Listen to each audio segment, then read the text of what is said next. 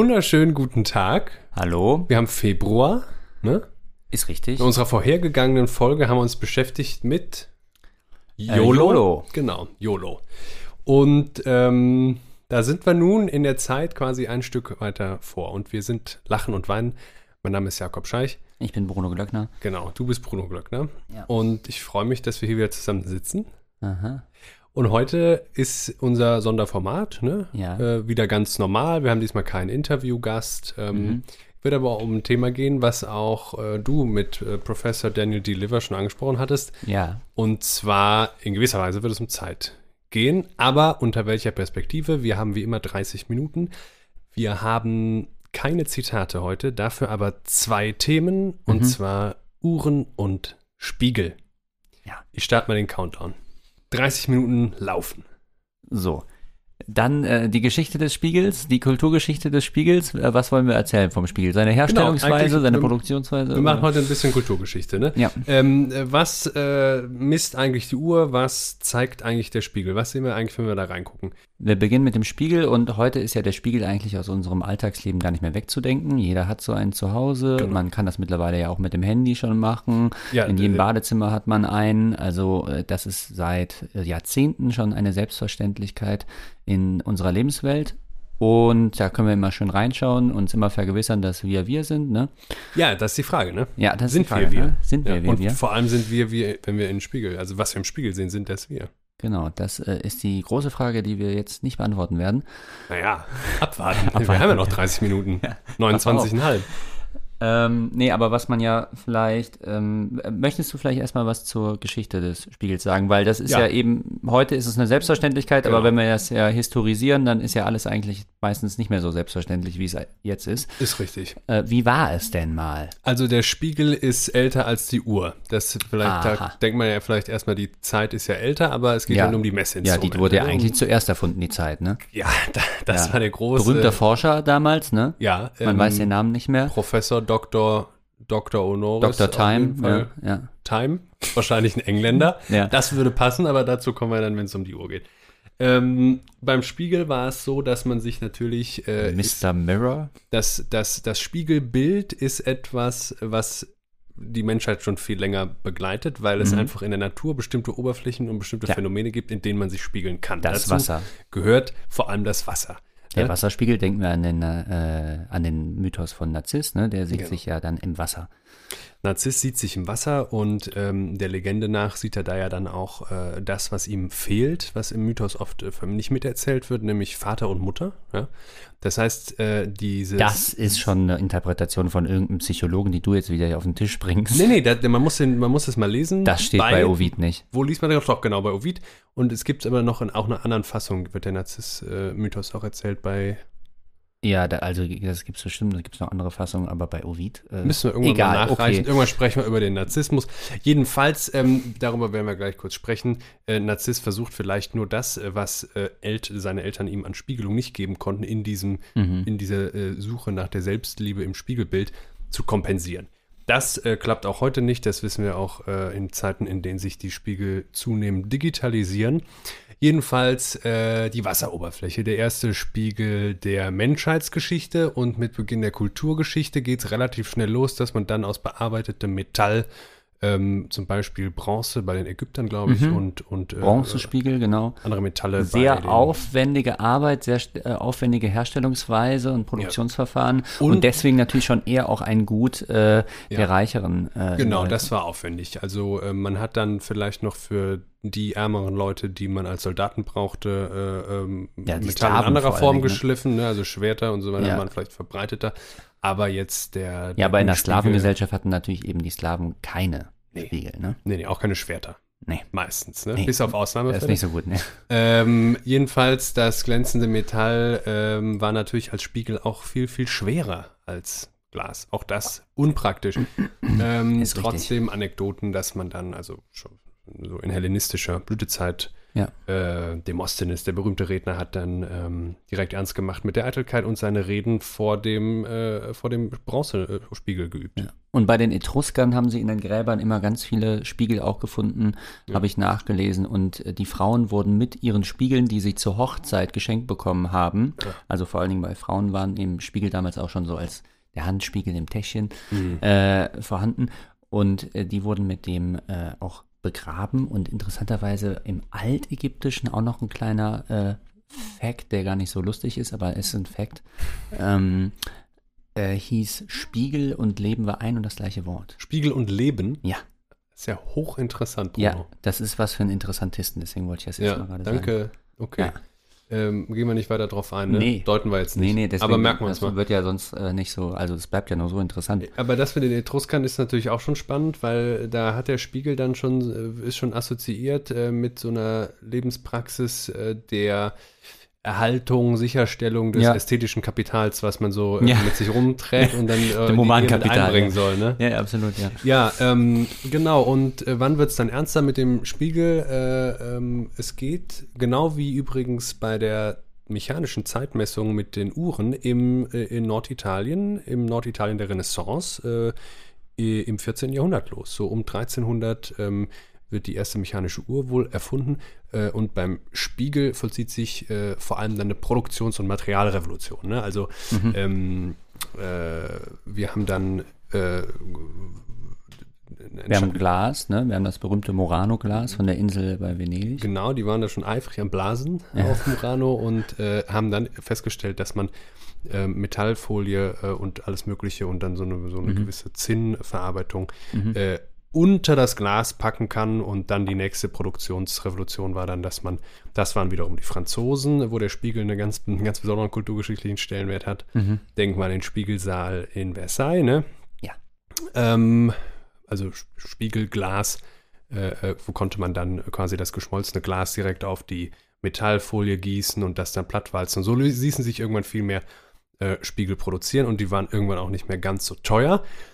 Ähm, wann wir jetzt eine Verbreitung so in den Alltagsraum haben, wahrscheinlich wie bei so vielem auch erst in der Industrialisierung. Und das gilt auch für die Uhren, die äh, dann irgendwann sich von den Türmen lösen und portabel werden. Mhm. Äh, dazu gleich. Reicht das jetzt als Abriss zur Spiegelgeschichte? Würde ich sagen. So, ähm, jetzt wir sind ja äh, äh, philosophisch interessiert, äh, kulturphilosophisch unterwegs. Das heißt, ähm, wir werden uns natürlich jetzt auf bestimmte äh, Aspekte äh, des Spiegels äh, beziehen und jetzt nicht mehr vielleicht so äh, in der Breite das äh, Phänomen betrachten. Also mir fällt nämlich sofort einer der großen Sätze der modernen neuzeitlichen Philosophie ein von David Hume, der im Grunde das Identitätsprinzip als erstes formuliert hat. Mhm. Neben dem Cogito ergo sum, man, man schreibt das ja eigentlich tendenziell eher jetzt Descartes zu, Descartes.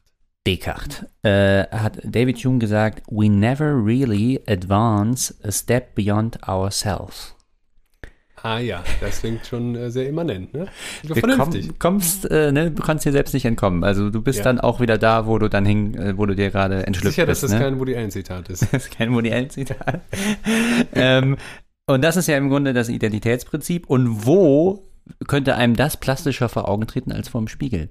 Also Ja. egal welche Gebärde oder welchen Ausfallschritt du machst, egal wie exzentrisch du auch bist im kleistischen Sinne, wenn man da mit dem Bären wieder äh, Mhm. unterwegs sind, ne, der Spiegel wird dich darin abbilden. Der Spiegel wird dich sowohl in deiner Finte und in deiner Täuschung wie in äh, deiner Wahrheit abbilden. Ne? Mhm. Also du kannst ihm nicht entkommen und genau dieses nicht über sich selbst hinausschreiten können, was Hume auf der philosophischen Ebene für das Bewusstsein im Grunde einfordert oder äh, als, als einen Grundsatz sozusagen einer Bewusstseinsphilosophie aufstellt, das bekommt Wirklichkeit eigentlich im Spiegelbild. Mhm. Hochinteressant. Überzeugt dich das? Überzeugt mich, ja. Vor Aha. allem finde ich auch den, die Fährte, die du gelegt hast, spannend, äh, dass Hume da einen Grundstein für eine Bewusstseinsphilosophie legt, dann mit Blick auf Husserl oder so, ne? Ah. Auch wieder eine andere Folge. Ähm, Kurzum, wir können uns nicht überlisten ähm, und Ja. wir können uns selbst nicht abstreifen und äh, vor dem Spiegel können wir die Erfahrung besonders gut machen. Ja, genau, um noch ein paar Metaphern zu bedienen und zu vergewaltigen wahrscheinlich. Also vor dem, vor dem Spiegel äh, können wir uns nicht mehr verstecken. Ne? Also So wir äh, gucken in den Spiegel und sehen die Totale Transparenz. nackte Wahrheit. Die nackte Wahrheit, Also ja. die, halt eben, die Transparenz, das ja eben nicht. Ja, ne? Gleichzeitig ist es ja auch wieder die, nur die Oberfläche, die spiegelt und Ja. gleichzeitig bildet der Spiegel nur die Oberfläche ab. Aber ähm, bevor wir dann äh, zu der psychologischen Bedeutung dessen kommen, äh, Ja, also wir könnten jetzt halt eben dann auch in den deutschen Idealismus übergehen, von diesem Identitätsprinzip, von dem ja äh, der deutsche Idealismus besessen ist. Ne? Also ja. äh, der sich ja dann eben an, an Kants ähm, ähm, Aperzeption äh, abarbeiten muss. Ne? Also, dass ich denke, muss alle meine Vorstellungen begleiten können. Äh, der berühmte 16. Paragraph in der Kritik der reinen Vernunft. Ähm, äh, dass ich also, dass mein Selbst eine Einheit bildet. Also, dass alles, was ich denke oder was ich gedacht habe oder was ich irgendwann mal gemacht habe, irgendwie immer gekoppelt und rückgebunden ist an diese Einheit des Ichs. Und wo würde eben auch diese Einheit nicht am ehesten ihre, äh, ihre Darstellung oder zur Darstellung kommen, wenn nicht im Spiegel auch wieder. Ne? Mhm. Also ich bin ich. Ne? Also bei, bei Fichte heißt es dann, ich kann nie von dem Faktum meines Selbstbewusstseins äh, abstrahieren. Ne? Also ich Mhm. kann nie äh, wettmachen oder verneinen, dass ich es bin, der jetzt gerade denkt. Ne? Ja, das Und- zu tun kann uns dann höchstens die Physik zwingen oder so, äh, die Ja. eben sagt, ja, ja, genau das dürfen wir nun nicht tun, äh, dass äh, Ja. wir äh, nicht über uns selbst hinausgehen Ja. können, heißt nicht, oder dass, äh, dass, dass ich die stabile Erfahrung und Erinnerung bindende Größe ist, heißt nicht, dass Zeit oder, oder Materie irgendwie diese Eigenschaften auch besitzen, ne? sondern da Mhm. Ja. finden wir dann diese ganze mikrophysikalische Zerrissenheit und wir finden, dass die Zeit sich jetzt auch nicht isolieren lässt, physikalisch und so. Und äh, Mhm. Ja, und äh, also die, die, die Grundidee der modernen Subjektphilosophie ist ja eben die, dass ich einen archimedischen Punkt finde, ne? Und der soll eben laut äh, Descartes dann das Cogito ergo sum sein, auf dem ich alles andere dann aufbauen kann. Und daran arbeitet sich ja dann der deutsche Idealismus auch ab und versucht die ganze Zeit das Selbstbewusstsein als dieses Fundament Ja. im Grunde zu erhalten. Ne? Und äh, im Selbstbewusstsein ist ja eben der Clou und die, die, äh, die Einzigartigkeit, äh, dass äh, hier dann Vorstellender und Vorgestelltes äh, ausnahmsweise ein und das gleiche sind. Ne? Also Ja, derjenige, so ist, der, ja. der sich was vorstellt, ist genau der gleiche, der vorgestellt wird. Ne? Also Subjekt und Objekt sind eins, nämlich das Ich. Nur- und zugleich sind sie wieder nicht eins. ja, ja, sie sind sogar gerade deswegen nicht eins. Äh, das lässt sich entwicklungsgeschichtlich dann auch nachvollziehen, ne? Willst du gleich noch sagen? Ja. Wir haben ja auch im Spiegel, äh, genau wie wenn wir heute ein Foto von uns machen, nur eine Abbildung. Ne? Wie, So wir haben es, ja. zwar die Möglichkeit, uns als Ganzes wahrzunehmen und nicht mehr nur äh, aus der, also ne, wir können, Mhm. der Spiegel ist ein Werkzeug eigentlich für einen Perspektivwechsel und dann sogar Mhm. noch einen, der in Echtzeit unsere Bewegung abbildet. Ne? Ja. Ähm, Genau, also ich habe das erste Mal mit dem Spiegel, also das, dem Moment einer visuellen Identifizierung mit mir selbst. Ne? Also mein, mein Selbst, mein Selbstbewusstsein, das mir eigentlich laut äh, deutschem Idealismus immer am realsten ist, bekommt da eigentlich, wird da bezeugt. Ne? Also der, der, Mhm. der Spiegel dokumentiert sozusagen Mhm. meine Identität. Und deswegen spielt er eine enorme, äh, bedeutend, also eine, eine bedeutende Rolle bei der Erfahrung des Selbst und auch dann bei der Konstitution des Selbstbewusstseins. Und das sagt nicht ein Denker des deutschen Idealismus, sondern das sagt 100 Jahre und noch fast später, 150 Jahre später, Lacan. Ja. Jacques Lacan. naja, wobei da gewisse Anleihen sind da bestimmt auch gemacht. Ja, also- der hat das natürlich alles auch zur Kenntnis genommen. Ein ja, sehr, ist auch, sehr, er denkt auch immer so sehr dialektisch. Ne? Also Zizek Ja. musste sich, glaube ich, nicht ganz so viel dann ja. äh, so rausleiern, um ihn und den deutschen Idealismus irgendwie so Ja. querlesen zu können. Also das, was ich jetzt hier verzählt habe, genau das ähm, meint im Grunde auch Lacan, wenn er sagt, ähm, ich habe jetzt im Spiegel, also es gibt ja diese in seiner Theorie des äh, der der der Ontogenese, kann man sagen, Ontogenese des Selbst? Also Lacan war nicht nur Schwafler, er hat in den 40ern äh, angefangen, auch schon äh, so ein bisschen handfeste Psychologie zu betreiben und äh, Ja. an Kindern geforscht und so ein bisschen da Genau. äh, Verhaltensforschung an Kindern, die genau. Beobachtung Und im daraus Zuge dieser Kinderforschung, die er sich da angeschaut hat, hat er dieses berühmte Spiegelstadium äh, beschrieben. Und Mhm. das ist ein, ein konstitutives Moment in der Ontogenese des Menschen. Und äh, da sagt er eben, dass wenn sich ein äh, etwa zwischen 6 bis 14-monatiges äh, Kind im Spiegel betrachtet, äh, hat es zum ersten Mal die Möglichkeit, sich als Ganzes Mhm. äh, wahrzunehmen. Ne? Weil wenn ich jetzt an meinem Körper, meinem Leib so herunterschaue, habe ich eigentlich immer nur Ausschnitte meiner selbst Mhm. vor mir. Und der Spiegel bietet mir eben diese Möglichkeit, dass ich mich als Ganzes wahrnehme. Und da sagt Lacan, ja, das ist ein großer Triumph für das Selbst, ne? Weil es lacht und es ist entzückt, das kleine Kind, weil es Zunächst mal, ne? Zunächst, genau, weil es, weil es äh, ja, ein- eine Art Sieg ist, ähm, dass es sich, äh, sich selbst im vollständigen Besitz hat. Mhm. Ne? Sich Also selbst jetzt vollkommen transparent und präsent ist. Der Spiegel äh, hat einen, stellt einen Perspektivwechsel dar äh, für das Kind, wenn wir uns da jetzt mal hineinversetzen. Vorher kann es an sich runterschauen und ähm, hat Selbstbewusstsein in dem Sinne, äh, als es merkt, dass es intuitiv und instinktiv über seine Gliedmaßen verfügt und da haptisches Feedback hat und so weiter. Aber optisch ist es quasi, ist die Selbstwahrnehmung immer nur ein Ausschnitt. Ja. Und jetzt hat es, beobachtet es aber natürlich andere Menschen und Bezugspersonen und Mhm. äh, nimmt Vor allen Dingen natürlich die Mutter, ne?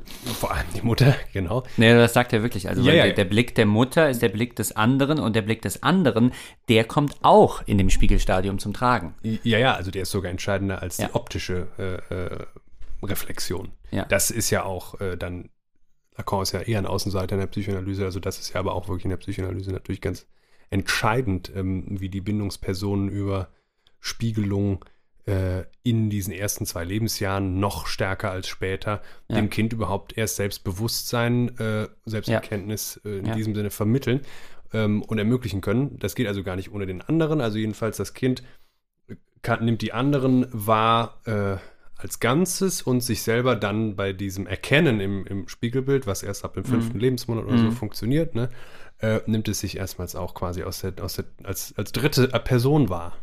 Ja, genau. Ja. Und zugleich sagt er eben, äh, also es ist einerseits ist es äh, die Besiegelung des Identitätsprinzips, aber auf der anderen Seite äh, kommt äh, Lacan äh, in, in Anlehnung an Arthur Rimbaud und seinen berühmten Satz äh, Le jeu n'est pas Moment. Ich bin ja kein Franzose. Dein Französisch fließt dahin, Bruder. Ja, das ist dahin, ne? Äh, wie, wie geht denn der Satz, Jakob? Le jeu n'est pas le moi. Ne? Ja, le je n'est pas le moi.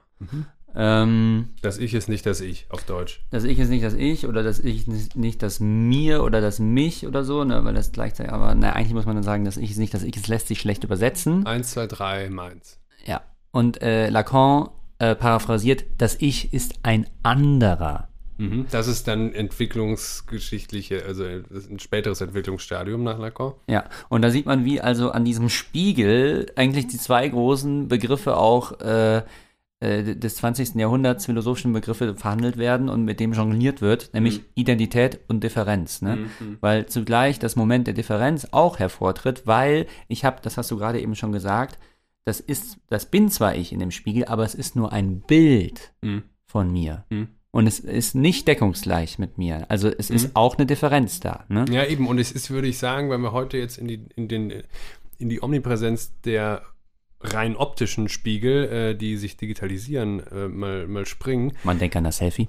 Ich denke an Selfie, man denke, genau, also es gibt ja auch Leute, die äh, benutzen dann vielleicht noch die dunkle Oberfläche des Smartphones, um sich darin mal kurz zu spiegeln, aber ansonsten werfen sie die Selfie-Kamera auch schnell an. Also es geht nicht mehr nur Hm. darum, das festzuhalten, sondern der Spiegel digitalisiert sich eigentlich auch so ein bisschen. Ähm, und da ist, springt uns ja viel stärker ins Auge wie ein, ein Entfremdungspotenzial, was jetzt einfach nur sagen soll, dass in diesen Prozess der äh, Selbstwerdung und Selbstbewusstwerdung äh, störende Elemente auftreten können. Ja? Also Hm. die geraten da hinein, äh, dadurch, dass diese, diese Spiegelung ähm, kulturgeschichtlich äh, sehr, sehr spät, menschheitsgeschichtlich sehr, sehr spät zu dieser rein optischen wird. Also Mhm. das Kind kann ja eben, ne, das macht da quasi eine Entdeckung und weiß dann, also ungefähr sehe ich wohl von außen aus. Mhm. Aber wenn dieser Blick quasi äh, quantitativ das Selbstbild beginnt zu bestimmen, dieser Blick von außen, ja, Mhm. dann entwickle ich mein Selbstbewusstsein eben nicht mehr ähm, Ja. so wie bisher die längste Zeit, nämlich, dass ich davon ausgehe, ja, ungefähr so wie die anderen mich behandeln, werde ich auch aussehen. Also, Mhm. dass das Optische und also dann die, das, was man optisch selber hermacht, ne? also Mhm. d- das, was man optimieren will, äh, ist ja dann eben die Abbildung, also wie Ja. ich im Spiegel aussehe oder in den Augen der anderen oder wie auch immer. Ja. Ähm, Ja. Du weißt, worauf ich hinaus will? Ja, also äh, der, der, der dialektische Punkt ist ja im Grunde der, dass ja äh, man erstmal naiv denken könnte, ja, ja klar, wenn ich ins Spiegelbild schaue, dann habe ich erstmal eine Korrektur gegenüber all meinen Narzissmen, die ich so entwickeln kann. Weil äh, ich ja ohne den Spiegel einfach denken und fühlen kann von mir, was ich will. Und du sagst aber, es gibt schon den sozialen Kontext und der bestimmt das irgendwie schon. Nee, genau, ich kann eben nicht denken und fühlen von mir, was ich will, sondern ich Ja, habe ja. Das, diese, diese optische Vorstellung von mir oder das optische Bild von mir, was ich mir dann im Spiegel selber liefern kann, das ist eigentlich gar nicht die bestimmende Größe. Eigentlich fühle ich mich so insgesamt, also auch mein optischer Wert geht nur, äh, ist nur eine Größe in meinem gesamten Selbstwertgefühl, wie ich behandelt werde. Ja, wie ich zum Beispiel eben psychisch, äh, äh, äh, empathisch, seelisch gespiegelt werde bei Heinz Kohut, einem, äh, einem Ja. Psychoanalytiker, der auch Wichtiges in der Kindheitsforschung gemacht hat, geht es dann um die Spiegelung im Glanz im Auge der Mutter. Ja? Mhm. Also das ist eigentlich das, was ganz entscheidend äh, das prägt. Und das muss ja die längste Zeit so gewesen sein, wenn wir jetzt, um zum Thema zurückzukommen, den Spiegel als etwas, was in der Alltagswelt noch nicht lange ähm, da ist. Aber also was ich einfach nur haben. sagen würde, man kann sich eben auf sein Spiegelbild was einbilden und man kann sich von ihm äh, mäßigen lassen. Beides zugleich. Also es ist nicht so, als wäre das jetzt die Wahrheit, mit der ich dann irgendwas korrigieren würde in meinem Leben. Mhm. Oder das kann eine Reaktionsweise sein, aber der Spiegel ist ein offenes Medium, sage ich mal. Ja? Mhm. Also er kann sowohl verleiten zur Eitelkeit und zur Größenwahn, also dass ich dann in den Raum des Imaginären vordringe, mit Lacan gesprochen, ja, weil ich mich selbst in meinen Bildlichkeit, in meiner Bildlichkeit wahrnehme Mhm. und äh, dann äh, selber zu so einem Produkt meiner Assoziation werde. Mhm. Kann aber zugleich auch ähm, meine Eitelkeit einschränken und äh, so eine Ja, und ich Korrektur würde sagen, es, herstellen. äh, äh, wenn, man- wenn man vor diesen beiden Optionen steht, dann äh, ist das Entscheidende immer schon schiefgelaufen und äh, das muss ja dann nicht unbedingt nur individualpsychologisch, sondern das können wir jetzt kulturkritisch einfach mal umwenden. Ne? Also in der Kultur läuft das schief, wenn man vor den beiden Optionen steht, Ja. weil ja immer nur beides zugleich geht. ja.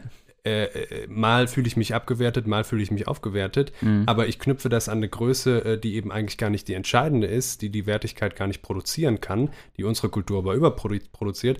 Und genau das ist ja auch das narzisstische Dilemma. Ne? Also Mhm. wie, wie dann im Mythos eben ähm, der Narziss alleine da vor der Wasseroberfläche ähm, sitzt und versucht, äh, ein Selbstwertgefühl zu generieren, was dem Mythos nach äh, dadurch, dass er als Weise aufgewachsen ist oder äh, Mutter und Vater verloren hat, überhaupt nicht ähm, äh, in seiner Entwicklung hat erfahren dürfen. Ne? Mhm. Also, wir können festhalten, der Spiegel äh, spielt eine konstitutive Rolle, ist ein konstitutives Aufbauelement äh, in der Subjektwerdung, in der Selbstwerdung. Ne? Ja, irgendwie ist es ja ein komisches, also ähm, ja, es ist, äh, es ist mehr so ein, ich würde sagen, die Spiegel sind ein Störfaktor eigentlich. Störfaktor. Ja. Also sie stören bei der Entwicklung. Sie stören immer ja, der Entwicklung. hin und wieder mal äh, sich spiegeln irgendwie im, im, im Aber Glas äh, da vom könnte man, oder so. Oder da in könnte man Pfütze eben dann zugunsten von Lacan sagen, es gibt tatsächlich eben so psychotische Störungen bei Menschen, die ihr, äh, ihr selbst nicht wirklich äh, vollständig ausbilden konnten und die dann Träume davon haben, wie irgendwie äh, abgerissene Haare von ihnen, die, die sie dann sehen oder so. Also die Ja, klar, genau. Ihre Ganzheit eben in diesem Spiegelstadium nicht, diese Erfahrung nicht machen konnten und darunter zu leiden haben. Dann, das kann dann wirklich als eine Art von Störung, ja, aber ich sage ja gerade, Störung, also jetzt der äh, Spiegel nicht werden. als Metapher für die seelische Entwicklung, sondern der, der echte, konkrete Spiegel, der birgt gerade das Potenzial, wenn zum Beispiel nur er das liefern soll, dass man sich daran eben äh, Hm. krank entwickelt. Also Ja, ich würde sagen, wie gesagt, offenes Medium äh, ist für, für beides, kann sich in beide Richtungen, äh, kann es äh, seine Wendung nehmen. Wir schreiten jetzt mal zur Zeit. Wir haben noch Keine siebeneinhalb. Minuten. Oh Gott. So, und damit äh, direkt ähm, kurzer Abriss auch hier.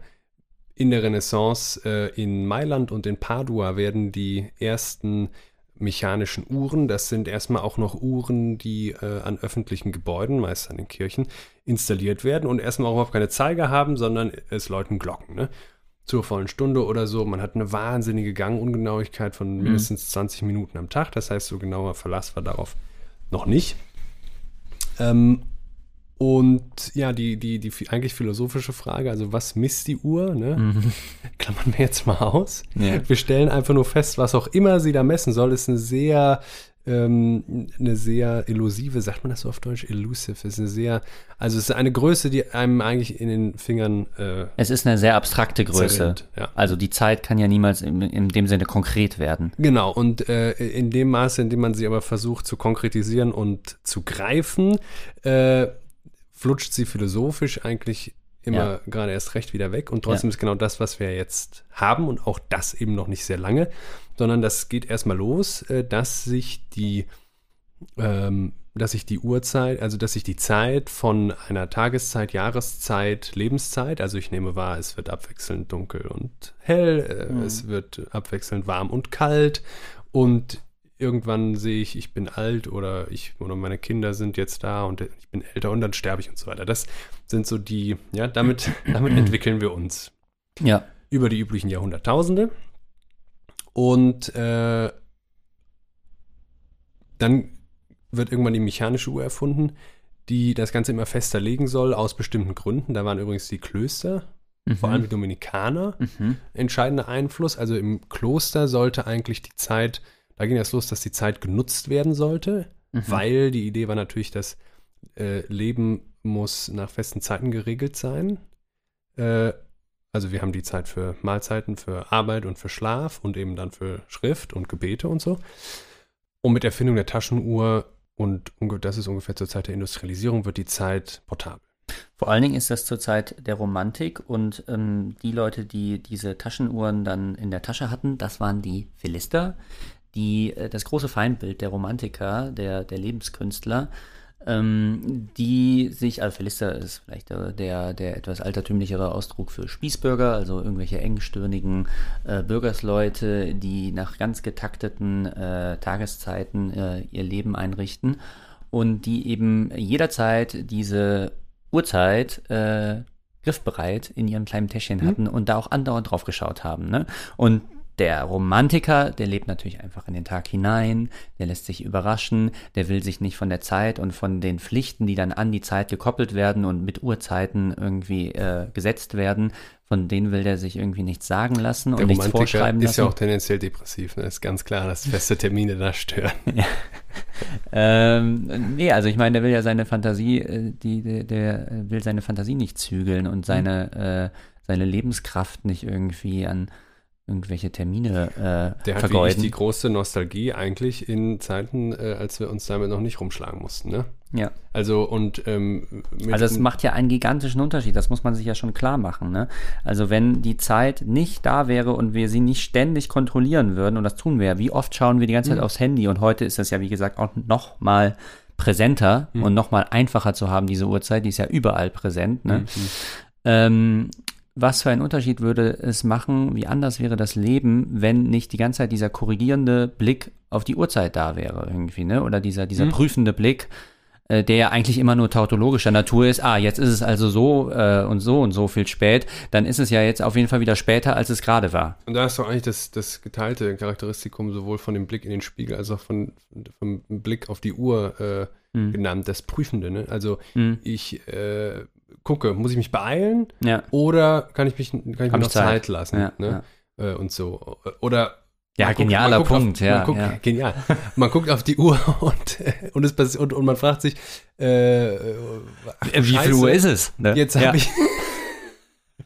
Jetzt habe ich schon zwei Stunden verschwendet. Ne? Also Ja. ich kann ja Zeit erst verschwenden in dem Moment, wo ich sie überhaupt denke und fühle als Ja. Größe, über die ich verfügen kann. Ne? Ja, Und damit geht ein unheimlicher Stress einher. Also äh, ja, genau, heutzutage, ja. Unserer heutzutage. Wir leben ja in der beschleunigten Moderne. Ne? Das, muss, das ist ein riesiges Thema, können wir nicht, äh, können wir nicht behandeln. Nicht umsonst wollen wir noch kurz ein bisschen Völkerpsychologie machen. Also die, wenn Ach so. die Franzosen den Spiegel äh, Ah, okay. äh, zu ihrem Symbol hatten, dann sind es die englischen Fabrikanten äh, der frühen Industrialisierung, die mit, die natürlich schon fett gefressen und mit ihrer Taschenuhr dann Ja. in der Weste, die über den runden Wams, Ja, das ist äh, der Philister. Genau. Das ist der Philister. Und ähm, der Früher hatte man dann vielleicht irgendwie die Turmuhr, was ja auch noch weitaus romantischer ist, wenn man irgendwie auf dem Felde steht und dann hört man Glocken von da hat die. Zeit auch noch einen Ort, an dem man sich mit Ja, ihr und, und eine sinnliche Erscheinungsweise. Ja, du Ja, hast ja. diese Glocke, das ist ja was viel, viel, Erweckungserlebnis. äh, ja, was viel Ruf anschaulicheres. Zu, etwas Äh, zum Gebet, zum Zusammenkommen. Genau, äh, und dann heute hat man dann nur noch diese, ist die Zeit ja so ein mechanisches Element, was tickt und tickt und tickt und Ja, eigentlich den- wie so ein, genau. so ein Unter den- mechanisches Monster, das irgendwie die ganze Zeit dich von unten irgendwie droht aufzufressen. Ne? Unter den Händen äh, des Geschäftsmannes wird sie wie alle anderen natürlichen Ressourcen zu einer Ressource, die ist begrenzt, äh, weil ich sie aber besitzen kann. Äh, auch, ich kann ja auch die Zeit von anderen Menschen dann kaufen. Ne? Also Mhm. Zeit ist Geld, wenn man will, dass die Menschen für einen acht Stunden am Tag arbeiten und so weiter. Oder Mhm, mhm, natürlich noch viel länger am Anfang. Äh, also diese Besitznahme bei der Zeit scheint mir nochmal. Äh, Ja klar, im kapitalistischen System geht es natürlich nur darum, im Grunde die Zeit in Geld zu übersetzen oder die Zeit unter dem Aspekt, dass sie Geld ist und dass aus ihr Geld gemacht werden kann, zu behandeln. Ne? Also Ja. sie wird ja dann äh, wie ein Rohstoff eigentlich genau, wie ein Rohstoff. behandelt. Ne? Louis Mumford, die so ein äh, amerikanischer Universalgelehrter, äh, sagte auch, dass eigentlich die, äh, die mechanische Uhr, die Schlüsseltechnologie oder die Schlüsselmaschine Ja. äh, der, des Industriezeitalters ist, nicht die Dampfmaschine. Und äh, dann gibt es ein, ein wunderschönes Aperçu von Lichtenberg, ähm, das ich leider nicht mehr gefunden habe, wollte ich aber sagen. Das Nee. gibt es, ja, das ist schön. Das ist schön, ne? Hat viele geschrieben. Nein, äh, es, es geht äh, ungefähr so. Also, ähm, äh, der Mensch schaut jede Viertelstunde auf die Uhr und für jede Viertelstunde bekommt er ein einsilbiges Wort, ja. Und es gibt ja eine Stunde, hat, äh, wie du weißt, vier äh, Viertelstunden und äh, der Satz, der dann rauskommt, ist der folgende. Du bist ein Mensch. Ah, ein Mensch! Dachte, Das, irgendwas äh, Polemisches. Nee, aber ich glaube, das ist vielleicht kurz erklärungsbedürftig. Der ähm, Kinski Mensch, hätte natürlich gesagt, du bist ein Arschloch. du bist eine Sau, also es muss ja dann Sau, ein, ja, einsilbig sein. Ne? Okay. Ach, Der klar, Mensch- hat ja auch nur eine Silbe. Der Mensch erkennt sich beim Blick auf die Uhr oder sie wird ihm zum Spiegelbild, weil er sich als ein Wesen begreift, das in der Zeit lebt und mit ihr vergeht. Ja? Und das jetzt? ist ja, das äh, ist jetzt einfach nur meine Auslegung von, von Lichtenberg. Ne? Also so. das muss ja vielleicht doch noch erklärt werden. Was ist damit gemeint? Warum werde ich mir bewusst, dass ich ein Mensch bin, wenn ich äh, immer auf die Uhr schaue? Ne? Also was ist damit gemeint? Warum ist das wahr? Mhm.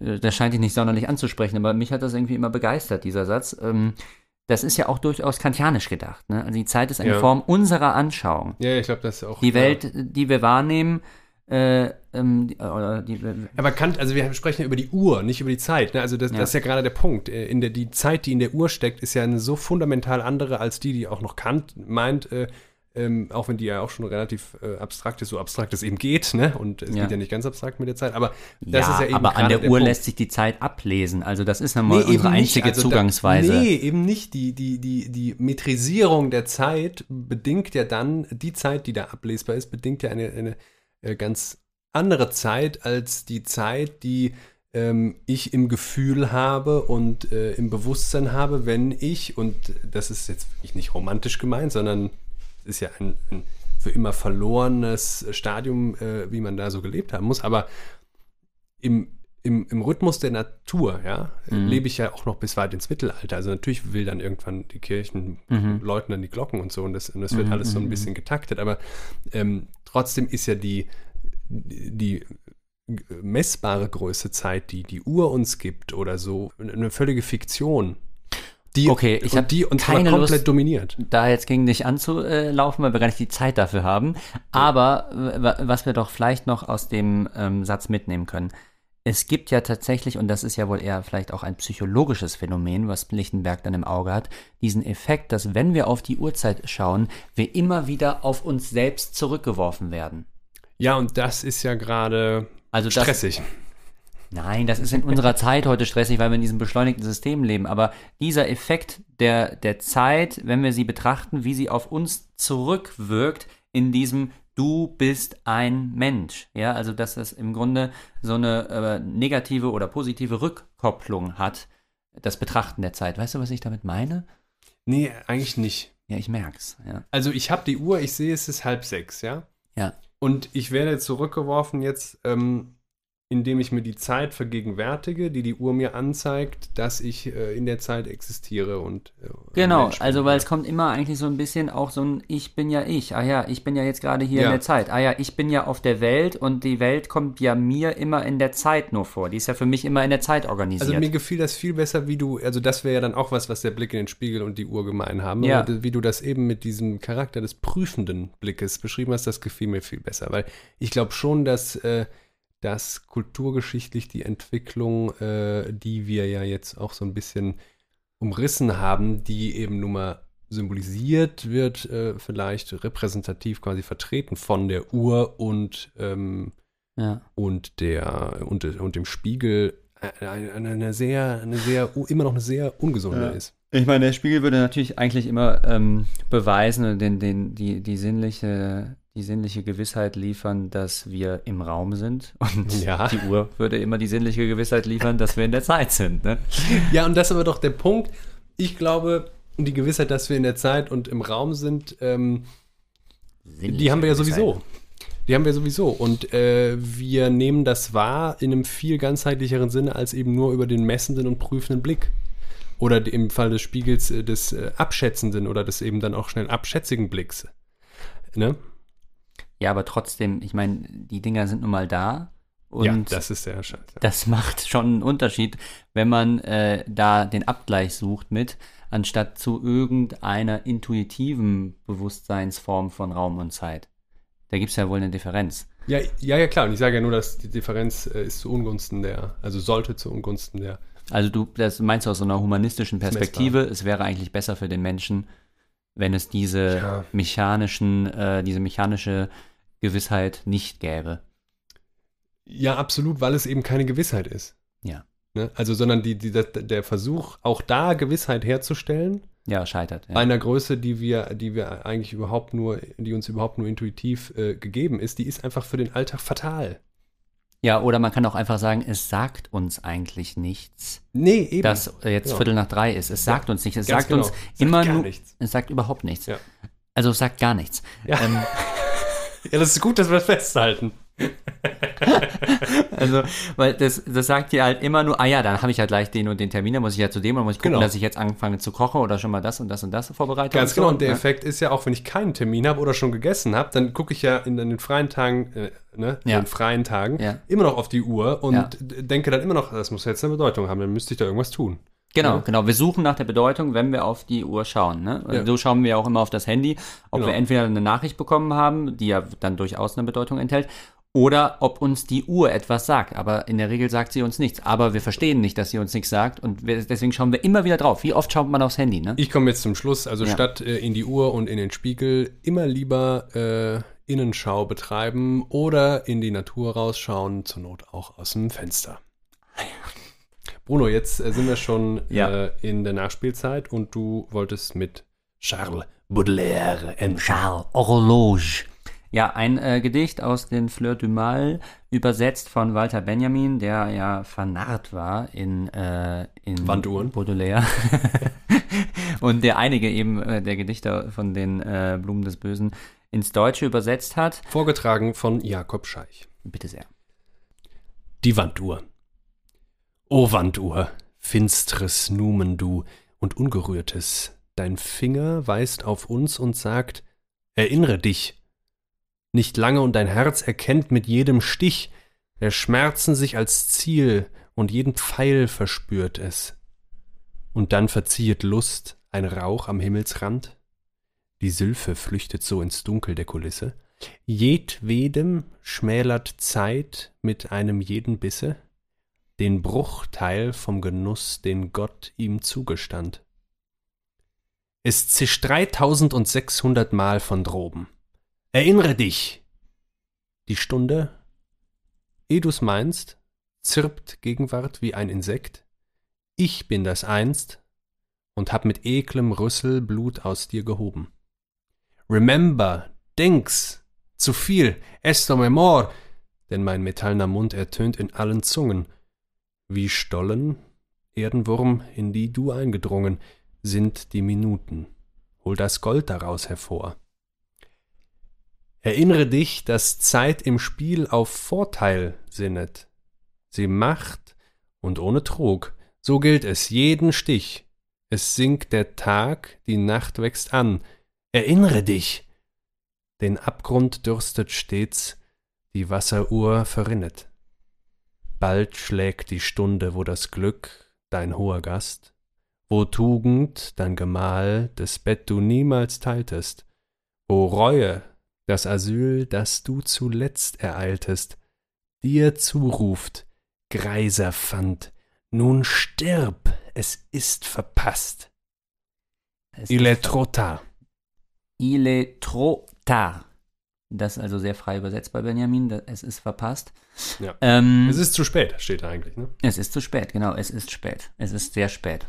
Das ist ja das Problem für den Menschen, ne? dass die Zeit irgendwann zu Ende ist. So, da bin ich jetzt auch nochmal drauf. Und vor allen Dingen, jetzt sieht man ja wieder, wenn man gewisse Einbildungskraft hat, wenn man eine dichterische Fantasie besitzt, dann vermag man auch der Uhr eine Stimme zu geben. Und zwar, also von wegen, sie sagt uns nichts, sie sagt uns sehr wohl was. Sie sagt uns, Souvenir toi, erinnere dich. Ja, und das ist doch genau im Grunde, fängt er doch da schon ein und man kann ihn doch schon eigentlich als Romantiker, der gegen die Phil Philister hetzt, hier charakterisieren, oder? Äh, ja, ja, also das ist auf jeden Fall ein Romantiker, der. Er, er verleiht ja nun gerade wirklich der, der, ähm, der, der Wanduhr hier in dem Fall noch die Stimme, äh, die ich da ja auch immer nur höre. Ne? Also jetzt äh, erinnere dich mal, ne? Also die, die, die, die stresst den ja hier. Die Mhm. erinnert die ganze Zeit, dass, dass es ja bald schon zu spät sein wird und dass du doch jetzt mal hier Genau. und so, ne? Und äh, du sagst schon ganz richtig, dass es bald zu spät sein wird. Äh, es kommt jetzt hier eine bestimmte Dimension oder ein bestimmter Aspekt der Zeitlichkeit zur Darstellung. Also es wird etwas Bestimmtes an ihr hervorgekehrt. Und was ist das, äh, das Bestimmte? Ihr nichtender, nicht ihr errichtender Charakter, ihr nichtender Charakter oder ihre Negativität. Also wir erfahren die Zeit in ihrer, in ihrem Vergehen, ne? also darin, dass sie vorbeigeht und dass sie vorüberzieht, ist sie wirklich, ja. Hegel hat das mal so wunderbar sophistisch dialektisch äh, definiert, dass er gesagt hat, das Wesen der Zeit ist, indem es nicht ist und ist nicht, indem es ist. Ja, also Das ist in der Tat. sein sehr und. Nichtsein kommen sozusagen äh, zum Stehen in, in der Zeit. Ja? Und äh, für die Moderne eben ist äh, die, das Bewusstsein von der Zeit immer dasjenige, das aushöhlt. Ne? Also diese, dieser wunderbare, dieses wunderbare Bild, wie Stollen, Erdenwurm, das ist also die Zeit, in die du eingedrungen sind die Minuten. Also die Minuten sind äh, Stollen voller Gold und dann muss das Gold daraus gezogen Ja. werden. Ne? Also, oder halt der, der Rüssel des Insekts, das aussaugt. Ne? Also es sind immer Ja, ja. diese äh, Vorstellungen, dass da was weggenommen wird, dass da was entnommen wird, ne? dass da was verschwindet und ausgesaugt wird und so. Ne? Ja, und äh, das mit der Zeit hat ja seinen Bewenden und das ist ja auch alles richtig und relevant und äh, das wäre eine eigene Folge, aber es ist ja herrlich, dass hier ja die Uhr spricht, das war ja auch unser Thema Ja. und die Uhr ist eben ein piesackendes Arschloch. Ne? Genau, also dann Mit kommt jedem Stich, Stich, ne? der, schmerzen Bisse, sich ja. als Pfeil. Also Voilà. die Uhrzeiger, die, die sind nicht neutral, die zeigen nicht einfach nur an, was Ja. gemessen ist, sondern die stechen eigentlich. Genau, und die, die stechen dir in dein Herz rein und die bestechen dich eigentlich den ganzen Tag. Ne? Von allen Seiten zögt Gegenwart wie ein Insekt. Ne? Mhm. Ich bin das Eins, da, da, da. Okay, gibt's noch etwas sagen? Irgendwie im schneller Zeit? Nee, wir haben unsere Fragen, glaube ich, äh, erfolgreich umformuliert. Ja. Also in der Moderne jetzt käme dann eben der Charakter der Vergänglichkeit aller Dinge, vor allen Dingen im Hinblick auf die Zeit und auf die Uhrzeit Ja. zum Tragen. Ne? Also auch mit Hinblick auf die Uhrzeit, ja. Mhm. Und dann endet das Ganze ja eben, äh, nun stirbt, das ist ja so eine unglaublich fatalistische Ja. Aussicht, ne? Ja, ja. Also, dass eigentlich das am Ende die letzte Pointe der Uhrzeit ist immer, ne? Also, dass du, dass es, dass es sehr spät geworden ist, dass es vielleicht zu spät geworden ist, ne? Ja, und dass es mit nach Lacan vielleicht immer schon zu spät ist Ja, und man sich immer nur in dieser Sehnsucht befindet. Und denken wir an unsere YOLO-Folge. äh, äh, weil du jetzt wirklich, glaube ich, wieder 15 Mal das Wort Moderne äh, an den Anfang deiner Ausführungen gesetzt hast. äh, um darauf noch einzugehen, in der YOLO-Folge hatten wir ja auch gesagt, was auch immer da gemessen werden soll, jedenfalls wird die Zeit auf das irdische, diesseitige, knappe ja. äh, äh, reduziert. Und das ist natürlich dann auch nochmal eine Konsequenz des, des, des, Todes Gottes, wenn man so will. Ne? Also das, ja. wie wir bei Hegel da gehört haben, wir ein Immanenz Dasein führen. Ja. Ja.